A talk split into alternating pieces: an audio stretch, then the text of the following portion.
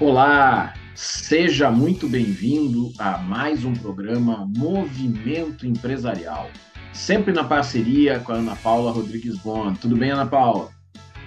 Olá, Rogério. Olá a todos, tudo bem? Sim. No programa de hoje, nós vamos conversar diretamente de São Paulo com a diretora do grupo FAIEP Uniaselv, Maria Monteiro, que vai conversar conosco sobre educação. Também vamos conversar lá do Mato Grosso, de Cuiabá, com a assessora virtual Nelby Rezende. Ela vai explicar para nós como funciona essa atividade tão importante nos dias de hoje. Você sabe, as dicas de gestão empresarial são apresentadas pela Vera Brock. E se você quer saber mais sobre constelação familiar, as dicas sempre vêm com a Cláudia Fortuna. Este programa é apoiado pela Sistec Contabilidade Digital e pela Macro Office, um espaço para você fazer os seus eventos. Tudo isso e muito mais a partir de agora.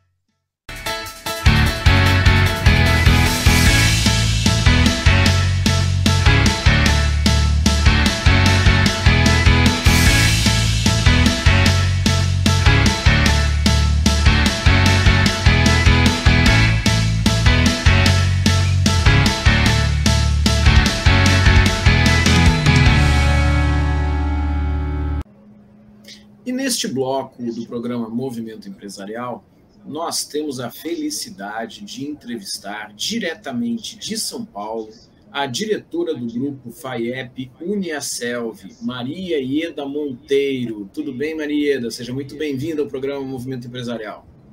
Olá, tudo bem, Rogério? Tudo bem, Ana Paula? É um prazer incrível poder estar aqui com vocês podendo compartilhar um pouquinho aí, conversar com vocês, fazer esse bate-papo. Ana Paula. Maria, muita gratidão por ter aceito o convite de estar aqui compartilhando muitas informações. Você que é uma pessoa apaixonada pela educação e nós também, como educadores, como fazemos, fazemos parte da área acadêmica, para a gente é uma honra tê-la conosco aqui. Seja muito bem-vinda. Mas para quem não te conhece ainda, traz um pouco da tua trajetória profissional. Então, é muito bom, gente, poder falar de educação. É, poder ter começado aos 13 anos, no antigo Mobral, não dá nem para a gente falar a idade quando a gente fala assim, né? E ter decidido seguir, então, essa carreira é, de educadora, de estar sempre junto com o aluno, de buscar o melhor. Me formei na Universidade de Passo Fundo, passei no mestrado e vim para Santa Catarina. No estado de Santa Catarina, desenvolvi a proposta curricular do estado de Santa Catarina. Com 24 anos, com 25 já estava no ensino superior. Fui a pioneira em trazer pós-graduação para o estado de Santa Catarina por conta que naquela época o pessoal vinha só para São Paulo para fazer pós-graduação e a gente conseguiu muito levar muita educação ao nosso estado. É, fui diretora acadêmica 10 anos de uma faculdade, é, trabalhando junto, abrindo novos cursos, buscando trazer o melhor da qualidade da educação. O meu maior desafio na educação sempre foi levar educação de qualidade a quem precisa. Veio aí o despertar e conhecer o professor Tafner, o proprietário, então, da Unicelv, o qual vislumbrou a questão do ensino à distância e eu comecei a conversar com ele. Que muitas pessoas não faziam faculdade nas cidades pequenas, que não tinham como se deslocar para cidades maiores para poder fazer uma faculdade. Foi dessa forma que a gente iniciou uma sala de aula, fazendo manualmente ainda as nossas matrículas, mas foi um histórico muito bonito que a gente passou junto com o professor José Tafner, levando, tendo professor tutor em sala de aula, os alunos recebendo essa qualidade. Eu acho que o ensino à distância foi o meu maior desafio naquela época, quando ele começou a faculdade em 1996, em 2005 saiu a primeira portaria do MEC do ensino à distância. Então, foi um grande desafio, mas um desafio que está aí comprovado hoje, né? Hoje é uma empresa que está aí a vitro, é, com a Unicel e a Unicesumar. E, gente, falar de educação para mim, falar da minha trajetória da educação, eu dei aula no ensino fundamental, no ensino médio, no ensino superior, e sempre a mesma professora com muita garra, com muito pique. É muito bom tu encontrar o aluno, tu encontrar o acadêmico e você ver ele chegar e dizer assim, olha, hoje eu sou profissional porque você falou, e eu fui, fiz o vestibular e passei. E hoje eu sou formado, estou em tal posição, em tal lugar. É muito gratificante. Eu digo que esse é o maior retorno que a gente tem na educação. E como a educação, a gente sempre tem que pensar muito é na questão de qualidade. Então, nós temos curso de administração. É, comecei a participar do CRA, comecei junto nas comissões, DENAD, é, andar junto do Enengrade, discutir muito a questão de currículo do curso de administração, porque a gente sempre quer o melhor para os nossos alunos, para os nossos acadêmicos. Em 2004, então, a gente foi para o FIA, em Portugal, foi o primeiro que eu participei, e desde muito jovem, sempre lutando, batalhando, uh, brigando muito, buscando muito. Quem é aí dos conselhos sabe muito bem o quanto eu brigo por uma ideia, pelo melhor, pelos alunos, é, pelo mercado de trabalho que existe também. Estudar hoje, mais do que nunca, pós-pandemia, gente, o que, que é? É você estudar sempre, todos os momentos, todos os instantes. Ninguém deve parar de estudar. As pessoas perguntam: você está estudando, Ieda? Sim, estou fazendo dois cursos. Por quê? Ninguém pode parar. A educação é tudo. É verdade. Mas, Maria, deixa eu aproveitar, falaste da pandemia, e muitas pessoas, antes da pandemia, olhavam o ensino à distância com certa reserva. Imaginavam conectar o ensino à distância com aquilo que se tinha lá atrás, nos anos 70, nos anos 80, de é, curso por correspondência, com uma qualidade muitas vezes questionável. Aí chegou a pandemia e as mais reconhecidas universidades do Brasil, todas elas tiveram que colocar alguma ferramenta de ensino à distância para poder continuar trabalhando. E aí se deu conta, o contexto todo, ora, o ensino à distância é capaz de entregar com qualidade o ensino. Não é porque presencial, não é porque é presencial que é bom e não é porque é a distância que é ruim. Depende do professor, dos alunos, do interesse e do conteúdo, como qualquer coisa. É isso mesmo, professora? Com certeza. É, eu acredito que o ensino à distância, pós-pandemia, cresceu muito mais, veio muito mais tanto para as escolas, né, tanto para a faculdade, e se viu nitidamente, é possível sim você conseguir ter uma educação de qualidade com ensino à distância. Tudo depende do formato como você trabalha, tudo depende dos livros que você produz, o conteúdo, mais uma vez, é o professor. Todo mundo dizia, ah, com ensino à distância o professor vai sumir. Não, gente. O professor nunca, nós somos a ferramenta fundamental. Quem escreve os livros? Quem tira as dúvidas dos alunos? São os professores. Então, quer dizer assim, sempre vai haver esse espaço na educação e, com certeza, quem não trabalhava com ensino à distância deu esse reconhecimento da importância do ensino à distância e que sim, ele tem qualidade, mesmo sendo à distância, porque muitos, inclusive laboratórios virtuais, a gente viu a telemedicina aí, tudo pós-pandemia, e tudo acontecendo maravilhosamente. Isso, para mim, assim, acredito que para nós que fomos pioneiros do EAD, é, foi muito gratificante, está sendo muito gratificante que a gente está vendo eles usar cada vez mais a tecnologia. Hoje, uma criança consegue ver um coração em 3D, né? Então, na nossa época era difícil, era uma imagem parada, era aquela figura. Então, olha só, gente, quanta coisa maravilhosa, né? Dá para proporcionar para ensinar ensino-aprendizagem hoje com a internet, com tudo que está aí, né? Sim, Maria, e é muito importante perceber a importância dessas ferramentas. No entanto, a gente também tem que fazer o trabalho a qual a pandemia acelerou, que é a mudança de mindset. O mindset dos alunos de que eles vão aprender de forma virtual e que da forma virtual o professor não vai estar ali tão presente quanto no presencial e eles vão ter que sim ter esse comportamento e esse comprometimento de desenvolver as aulas, de aproveitar o máximo que é disponibilizado dentro da plataforma. E também a gente percebeu a dificuldade de vários professores que já estavam acostumados a ministrarem as aulas de forma presencial entrar nesse conceito e nesse mundo de fazer as aulas de forma virtual. Tem todos esses contextos que a pandemia acelerou e que a gente está desenvolvendo agora para ficar, porque não tem mais uma volta depois que foi descoberto, e sim a qualidade e a produtividade, o aproveitamento desta modalidade. Mas saindo um pouco do contexto da educação, eu vou te perguntar também sobre o empreendedorismo, já que é uma outra paixão na tua vida. E eu sei que você está aí desenvolvendo vários negócios.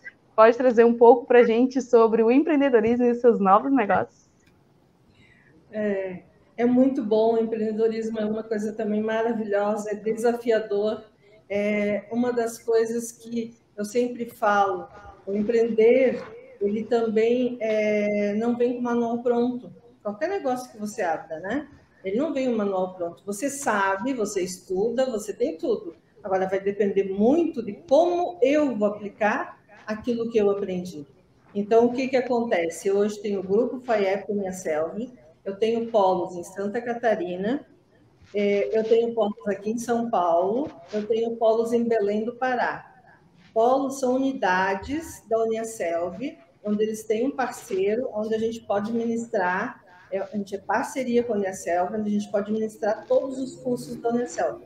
Desta forma, é, a gente tem mais de 200 cursos aí de graduação, mais de 200 cursos de pós, a gente tem curso profissionalizante, curso técnico, tudo isso acontecendo nesses estados é, sob a minha direção.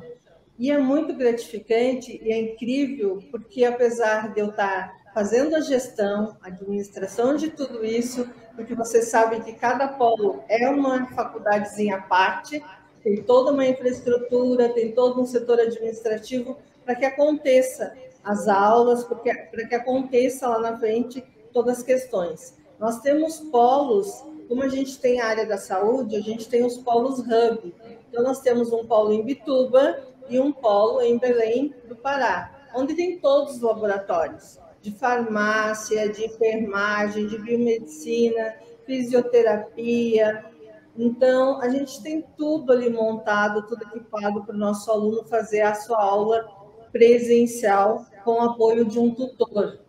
Dessa forma, a gente tem que administrar tudo isso. E esse administrar também eu não deixo, sempre acho um tempo para conversar com os tutores, porque é muito importante a figura que vai estar frente aos acadêmicos. Então, a gente, apesar da ter, assim, meu Deus, o pedagógico dela é perfeito, mas eu, como dona do polo, gosto muito de estar conversando também com os tutores, para a gente conferir e acompanhar essa qualidade. O empreendedorismo é uma coisa fantástica, porque ele faz o teu olho brilhar, ele tem os seus altos e baixos, você tem que trazer tudo muito bem nas suas planilhas, você tem que estar acompanhando todos os processos, você tem que ter todos os processos do seu negócio, você tem que aplicar todo o conhecimento é, que você tem, que você adquiriu ao longo dos anos. Eu tenho hoje 17 anos, eu tenho já de FAIEP Unicelv, então, é muita experiência, mas sempre mudando. Não pensar, ah, porque eu sei fazer um, é tudo igual. Não. Cada um é uma cultura, cada um é de um jeito, de uma forma, e ao administrar cada um também faz com que você administre um polo P, um polo M e um polo G. Professora Maria da Monteiro, eu vou lhe pedir para deixar uma mensagem para aquelas pessoas que estão nos assistindo aqui através da Rede Sul de TV no programa Movimento Empresarial, porque, como tudo na vida, acabam-se as coisas e o tempo de entrevista também está acabando. Uma mensagem para as pessoas, por favor. Rogério, Ana Paula, em primeiro lugar, agradecer muito esse convite de vocês, desejar que universo traga muitas bênçãos para vocês. Esse programa, Movimento Empresarial, ele é um programa maravilhoso. Eu acho que consegue trabalhar muito as pessoas, consegue levar muito conhecimento para as pessoas. Então, a minha mensagem vai ser de Leonardo da Vinci, que ele fala: não basta saber, é preciso saber fazer que é basicamente o que eu falei ali sobre o empreender. Então, para todos vocês empreendedores, empreendedoras que estão aí, o que eu quero passar para vocês é esta mensagem.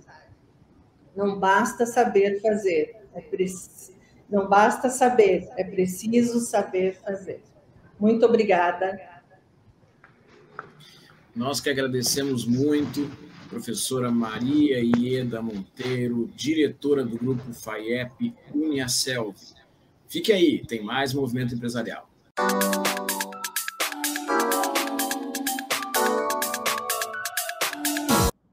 Olá, eu sou a Vera Brock e estou aqui com as dicas de gestão no movimento empresarial.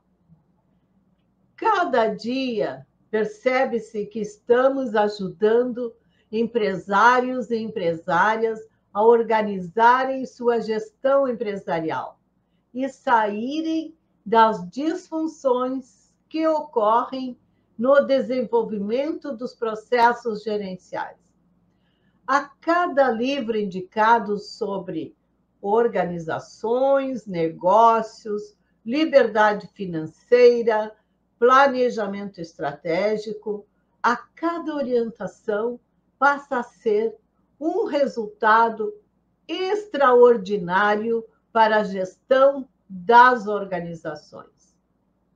Tenho percebido muitos feedbacks de amigos, pessoas conhecidas em eventos que nos acompanham, que estão lendo os livros recomendados, despertando a vontade de ler mais, de reduzir as disfunções organizacionais.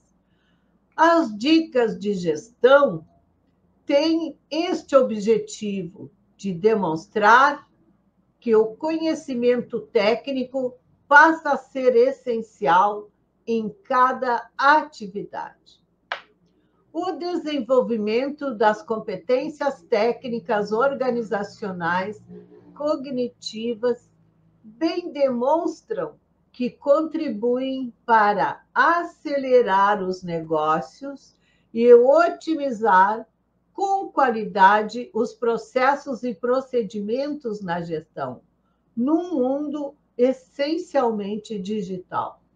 Nossa dica de hoje vai para o livro Organizações Exponenciais, porque elas são dez vezes melhores, mais rápidas, mais baratas que a sua.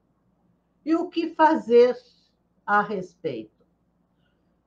Os autores Salim Ismail, Michel Maloney e Yuri Van Guest que são pensadores do futuro das organizações, sejam elas públicas, privadas ou de serviços.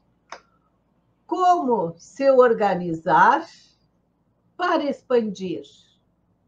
Você já pensou em como fazer isto?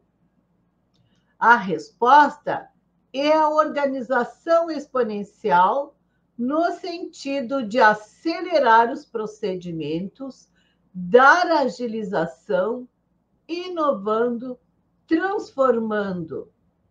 Neste livro, há uma referência de Peter Diamandis, quando se refere que estamos cada vez mais acelerando os dois Ds. Sim, Ds de digitalização, disfarçado, disruptivo, desmaterializar, desmonetizar e ainda democratizar.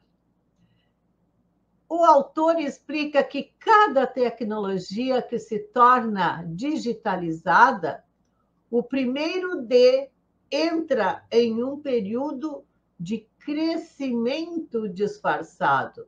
Afirma que as empresas deverão ter uma nova visão de transformação, algo extraordinariamente novo, uma visão de organização que seja tecnologicamente inteligente, adaptável e abrangente quanto ao novo mundo que vai operar. Você quer causar uma mudança na sua empresa? Pense em inteligência artificial, em tantas tecnologias que surgem a cada dia. Mas aqui eu deixo um desafio. Quer transformar os procedimentos, processos e ações da sua organização? Então, leia Organizações Exponenciais e você vai ter respostas incríveis. Gostou? Então, vem comigo para a próxima terça-feira, explorando e aprofundando a leitura que você mesmo pode trazer muitos benefícios para as características e os atributos que implicam nessas organizações. Até lá!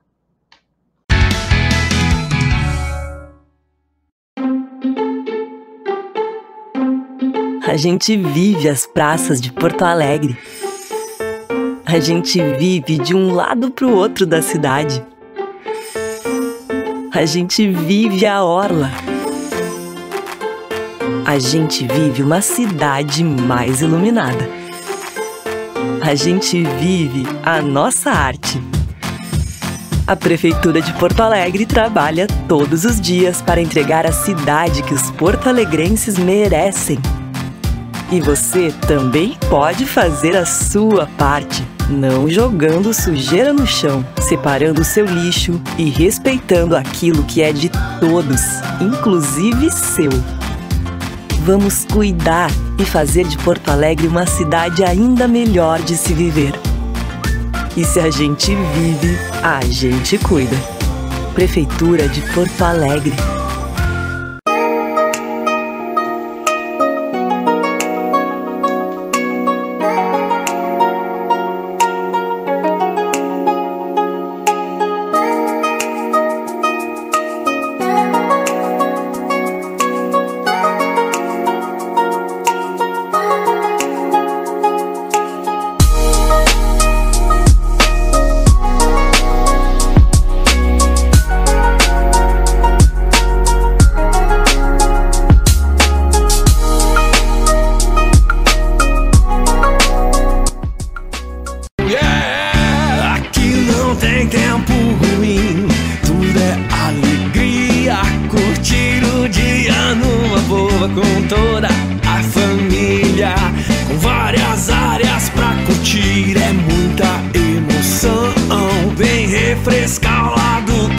cantando esse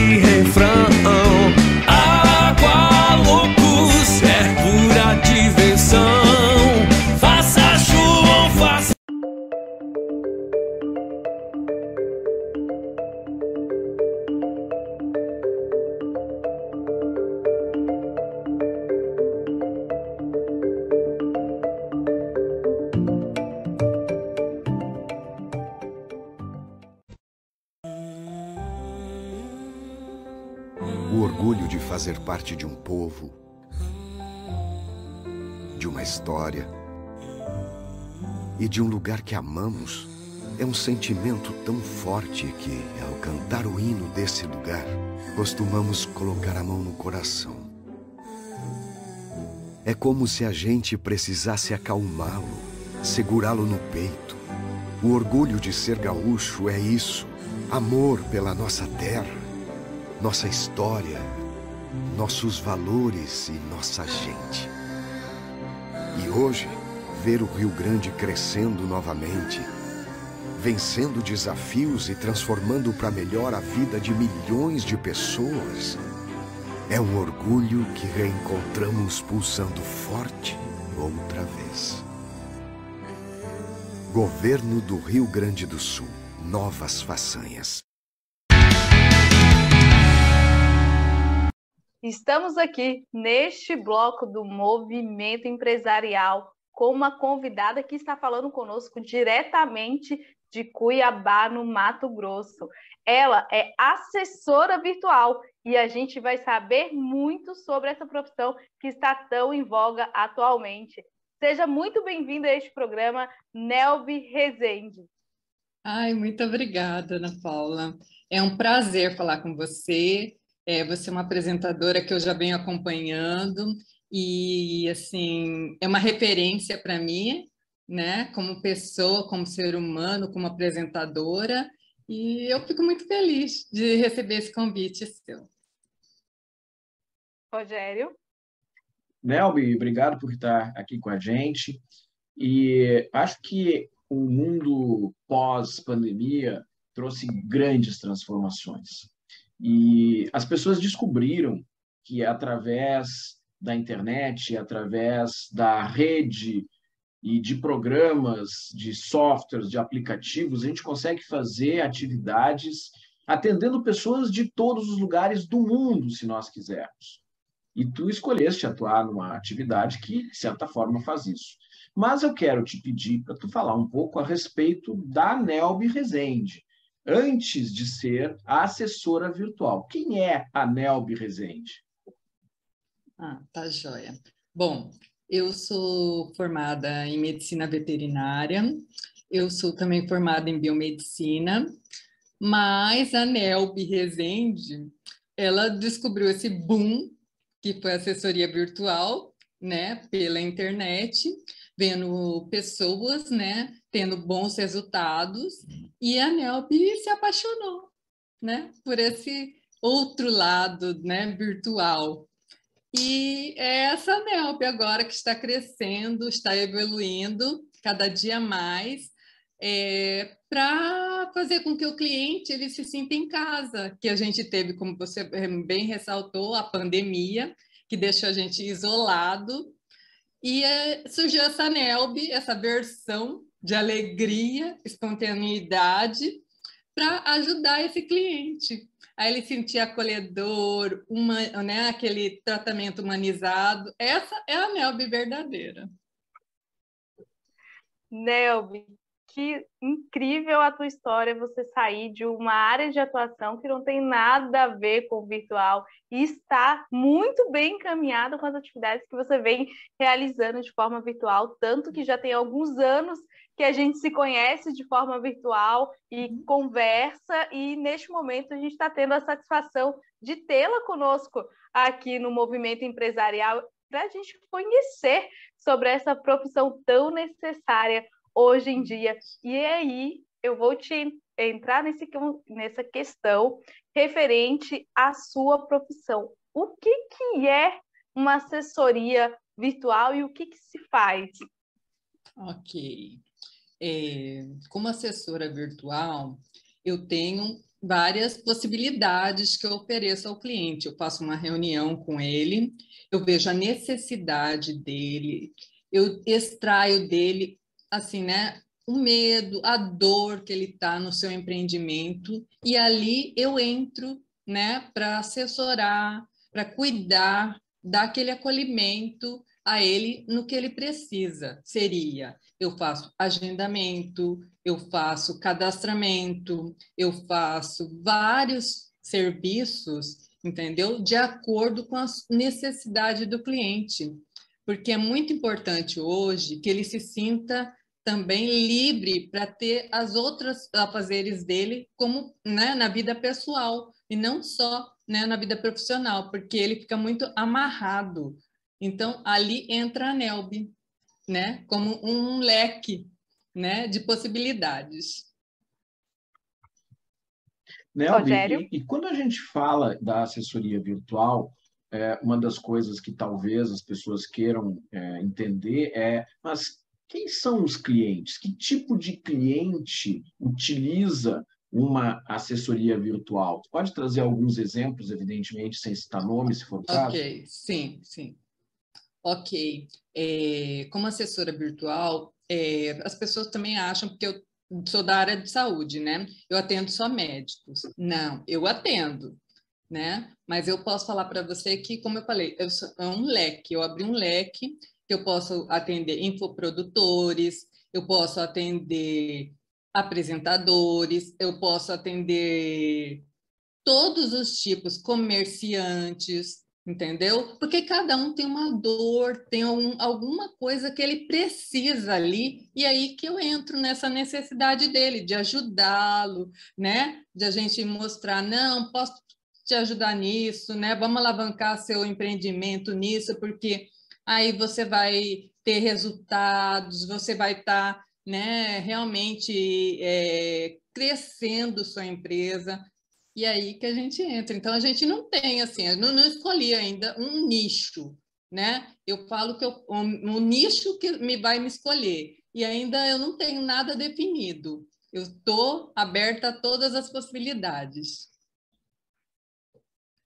Isso é muito bom, Nelby, porque muitas vezes a gente não sabe que precisa até ter esse tipo de serviço e a uhum. gente pensar assim, como eu vivi sem isso até agora? Porque normalmente quando o empreendedor inicia a sua trajetória, é o famoso eu empreendedor, né? Normalmente uhum. se faz tudo e fica mais restrito o pensamento sobre a possibilidade de contar com tipos de serviços como esse que você oferece. Normalmente, como que os clientes chegam até você? Como são as perguntas deles? Até mesmo para as pessoas que estão nos assistindo, muitas vezes vão se reconhecer nas mesmas dúvidas que os seus clientes chegam até você. É, eles chegam por indicações, eles chegam também pelas redes sociais, né, por alguns comentários, né? São, são diversificados os meios que eles chegam através de mim.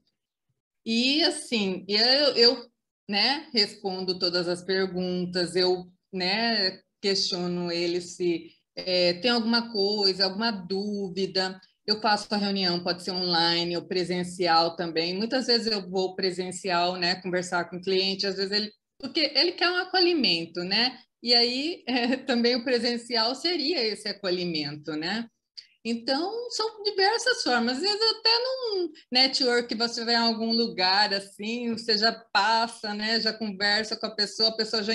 Não, peraí, seu serviço é importante, já vai me, me ajudar em alguma coisa aqui entendeu? E aí já surge um cliente, já surge um, né, um potencial assim que vai crescer, alavancar, né? E é assim que funciona, né? Eu estou sempre dispostas assim, a mostrar, a ressaltar como que a assessoria é importante na vida da pessoa, né? Hoje, né? Assim, para a gente levar uma vida mais leve, mais né, light, né? Então, eu entro aí na sua necessidade. Nelby, e quais são as características que tu entende que são mais importantes para uma pessoa atuar como assessora virtual? O que, que faz com que o teu trabalho flua melhor e tenha bons resultados? É, para ele ter bom resultado, eu tenho que ser uma pessoa sempre assim, né? Tranquila, leve, equilibrada, né? Tá sempre é, disposta a ouvir, ver e falar menos, né? Eu acho que isso, esse é o equilíbrio né, que o cliente ele espera, né? Ele quer falar, ele quer que você escute a dor dele, quer saber como que funciona isso, mas assim, já ressaltando tudo sobre ele, entendeu? Então é aí que eu fico. Eu ouço, né? Eu vejo, eu falo somente o necessário que ele vai perguntar para mim. Então, acho que esse é o equilíbrio que eu estou tendo, é, esse é o feedback que eles estão passando, né? Que quanto mais eles falam da dor, mais eu sei diagnosticar para poder né, passar a eles a necessidade que eu vou trabalhar com eles. Muito bom, Nelby. Então, eu vou te fazer uma pergunta. A sua assessoria virtual, ela tem local definido, por exemplo, você só trabalha para o seu uhum. estado ou você trabalha no Brasil inteiro e outros países também? Não, é como eu falei, meu leque é amplo. Eu não, não, não, não trabalho só para Cuiabá, não. Tem São Paulo, tem também Rio Grande do Sul, tem vários outros estados, até o país mesmo, já me procuraram de, outro, de outros países também, né, perguntando, né, como que funciona, como que eu posso ajudá-los, é infinito, eu não tenho essa restrição, não. E na tua experiência, é, ao longo desses anos em que tu já vens atuando como assessora virtual, o que, que é mais difícil? O que, que, que, que faz com que em algum momento tenha dificuldade, que tu precisa superar essa dificuldade. E, e, e, também outra coisa, né? Como é que tu, tu recebe o retorno dos teus clientes? Como é que eles percebem o teu trabalho? É, a dificuldade assim que eu mais vejo seria assim, quando você trata com a outra secretária de algum médico, de, né, de uma área da área de saúde. Aí é mais dificultoso, porque ela acha que eu estou concorrendo com ela e a gente não tem concorrência, né? Todo mundo tem espaço. E assim, eu tento dialogar, né, mostrar que, né, tá tudo certo, que nós vamos, é, nós temos que unir forças, estar caminhando juntos, né, do mesmo lado, para que o, o empreendimento do nosso cliente seja um sucesso, né? E aí eu vou né, fazendo esse, esse jogo, essa malevidade, né, para que tá, tudo seja conforme o cliente né, deseja. Não é fácil, é muitas vezes difícil, porque aí o cliente ele já reclama, ele já traz, né, aquelas, né, ah, olha, não estou gostando disso, né, mas a gente tudo, eu acho que uma boa conversa, né, um bom diálogo resolve os problemas. Um, bom diálogo sempre é o melhor caminho para que sejam resolvidas as coisas, né? Um bom diálogo e também um contrato bem feito. Porque uhum. dizem, né? Já tem um ditado: um contrato bem feito não sai caro. Mas, Nelby, neste momento nosso tempo também já está acabando. Eu vou pedir para você deixar uma mensagem final para os nossos telespectadores. Ok.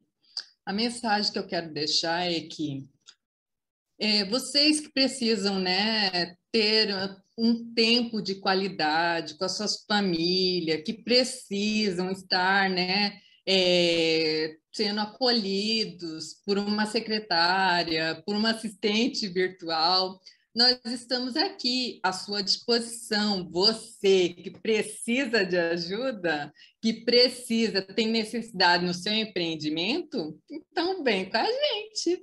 Virtual Fly Assessoria. Muito legal. Nós conversamos diretamente de Cuiabá, no Mato Grosso, com a Nelby Rezende, que é assessora virtual. Mas agora nós vamos convidar para falar sobre constelação familiar a nossa comentarista Cláudia Fortuna. Cláudia Fortuna, é contigo. Olá,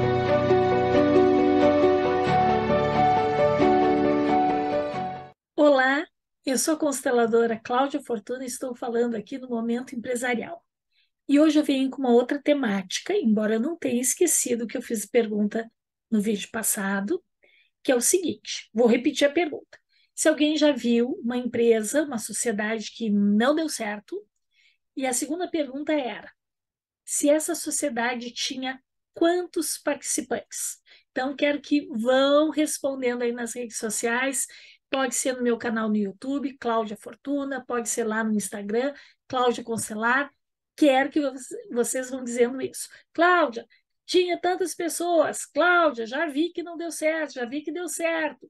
E essa tinha três, duas, uma, cinco, sei lá quantas pessoas nessa sociedade. Então, vamos cozinhar esse assunto, que esse assunto é bem importante para quem é empreendedor, para quem quer empreender, para quem vai empreender e para quem já empreendeu e de repente não se deu muito bem. Mas o assunto hoje é outro, é uma pegada bem diferente. Uma criança que perdeu a mãe durante o parto. Significa, criança sobreviveu e a mãe partiu não sobreviveu. Essa criança muitas vezes quer anular essa separação. Que significa o quê? Poder ficar com essa mãe. Será que é possível anular uma separação entre alguém vivo e alguém que não tem mais corpo, que morreu? Como se anula essa separação? Essa separação só é possível com a morte. Sim, com a morte. Uma separação entre vivos e mortos é passível de ser anulada? É, é passível de ser anulada. Mas, para tanto, o vivo tem que ir para o reino dos mortos. As pessoas às vezes não têm ciência, elas têm o desejo, elas têm o sentimento no seu coração, mas não têm ciência, consciência do que isso significa. Anular a separação entre vivos e mortos significa morrer também. Só que os mortos muitas vezes se incomodam com os vivos porque isso lhes tira também a sua tranquilidade. Quando alguém vai na frente, quando alguém morre primeiro, ele deseja, principalmente uma mãe, ela deseja que este filho fique e prospere. Que este filho permaneça o tempo que ele tem neste plano, porque um dia ele também irá. Mas isso precisa acontecer no momento certo. Então, alguém que agora está aí ouvindo e talvez esteja sendo tocado por essas palavras, se você tem esse desejo de anular uma separação, abra o seu olho. Procure um constelador, tem muito bons profissionais por aí. Procure alguém que tenha estudado, que saiba bem o que está fazendo e não deixe de olhar para esse tema. Porque pode estar desperdiçando a sua chance de estar 100% vivo enquanto está vivo. E um dia você também vai, como todos nós iremos. Isso tem na autobiografia de Bert Hellinger, na página 191. Quem quiser conhecer um pouquinho mais, é um bom tópico, é um bom assunto. E algumas pessoas também me perguntam o seguinte: uma mãe cujos filhos alegam minha mãe não me cuidou, minha mãe não me criou, a minha mãe não se preocupou comigo. Para onde olhava essa mãe? Onde estava a alma dessa mãe? Provavelmente esta mãe olhava para o morto e queria anular alguma separação. E este filho também deve se constelar para que talvez tenha chance de resolver isso. Ok? Fiquem bem. Até o próximo episódio, até o próximo programa e aguardo as respostas de vocês. Um beijo no coração de todo mundo e até a próxima.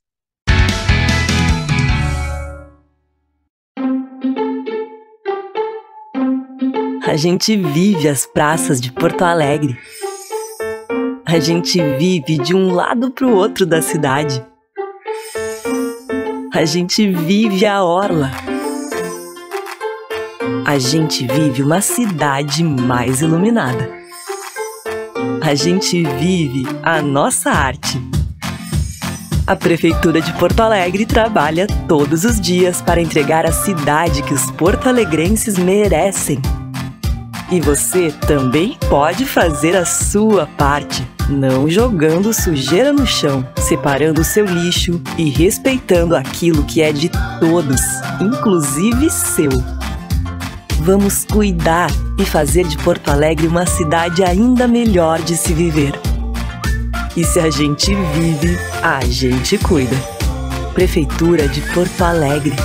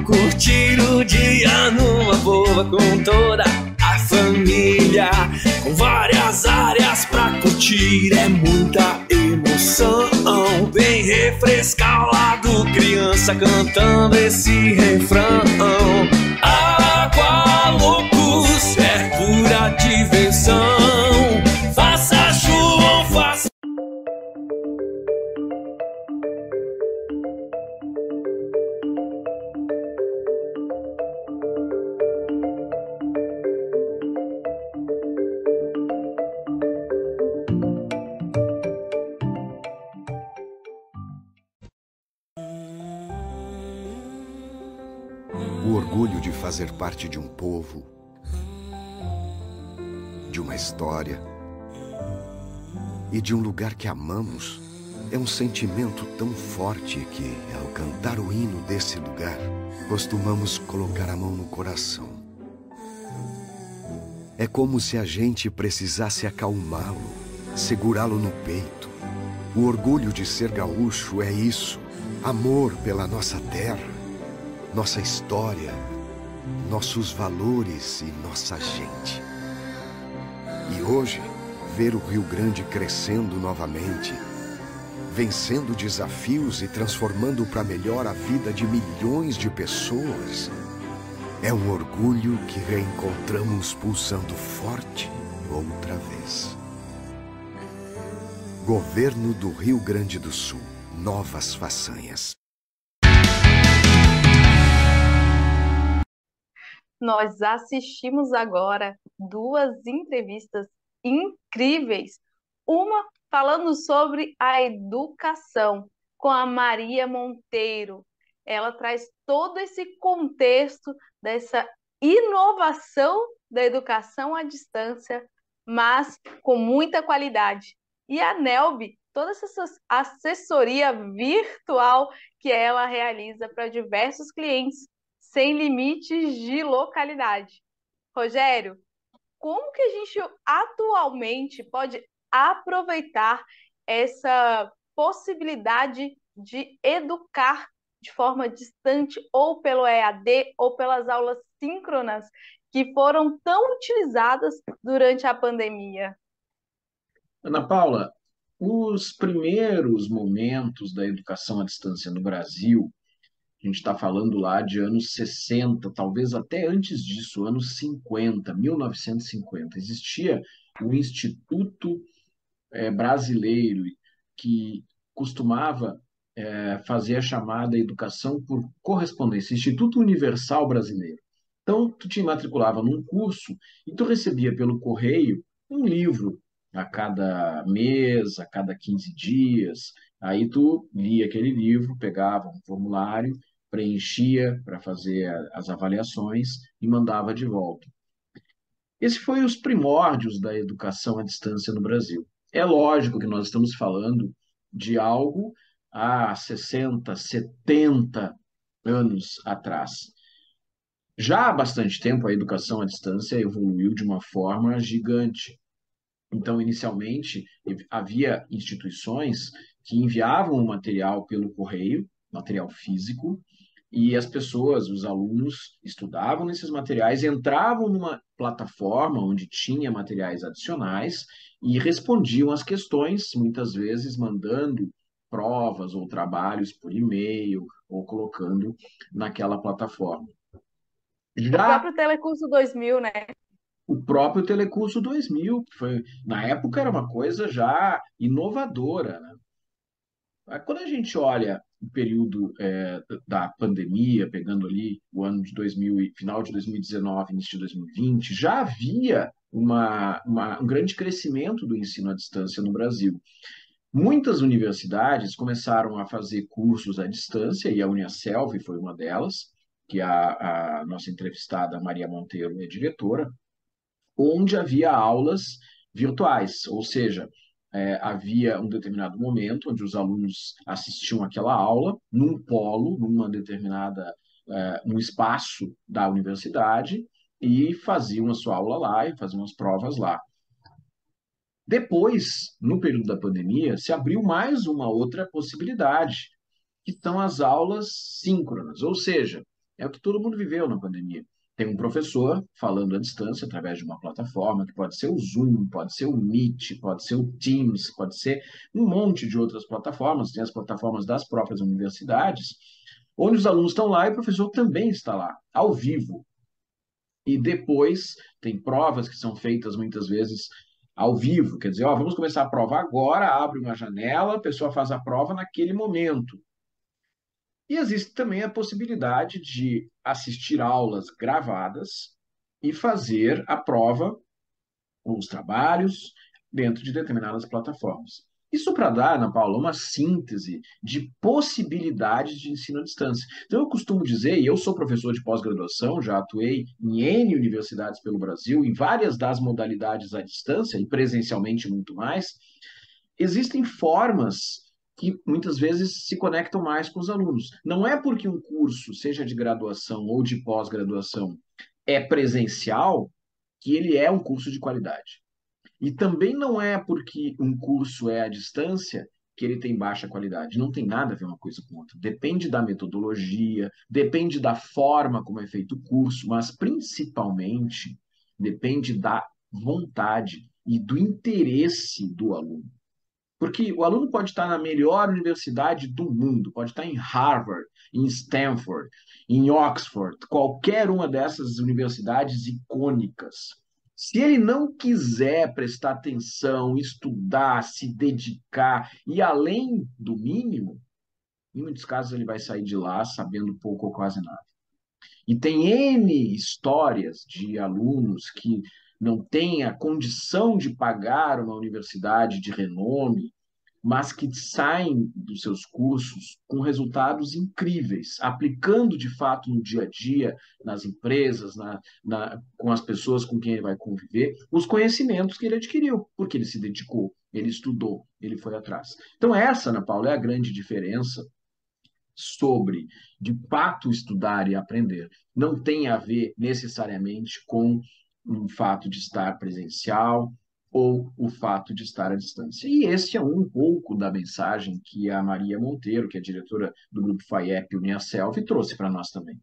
É, são organizações que têm qualidade, que trazem ensino de qualidade, não apenas de graduação e pós-graduação, mas também cursos de várias outras áreas, e que os alunos que têm é, vontade de, de assistir às aulas conseguem sair de lá com conhecimentos muito significativos desde que queiram. Esse é o, a mensagem assim mais importante. Né? Mas deixa eu te perguntar também, eu acho que a pandemia ela, ela fez tantas transformações e ela acabou acelerando também um aspecto que é essa atividade que nós conversamos com a Nelby Rezende, que é assessora virtual, né, Ana Paula? Acho que é uma forma muito interessante de se conectar com clientes no mundo inteiro. Né? Sim, Rogério, tem todo esse contexto de atendimento de forma virtual em diversas áreas. A gente percebeu pela fala da Nelvi que esta possibilidade de assessoria virtual, essa profissão, ela tem a abrangência e a possibilidade de atuar em diversas atividades dentro deste contexto, porque ela pode atuar em um auxílio de agendamentos de clientes, ela pode ser, ajudar também ou atuar nessa área com, igual ela falou, preenchimento de informações em planilhas. Muitas vezes nós que estamos atuando em outras atividades, em várias atividades, inclusive ao mesmo tempo, para sentar e fazer algum tipo de esses, essas tarefas mais manuais e que custam o nosso tempo, que demanda esse tempo para que a gente faça essas atividades, muitas vezes nos custa mais em questão financeira mesmo, estar sentado fazendo coisas mais manuais do que estar prospectando um cliente.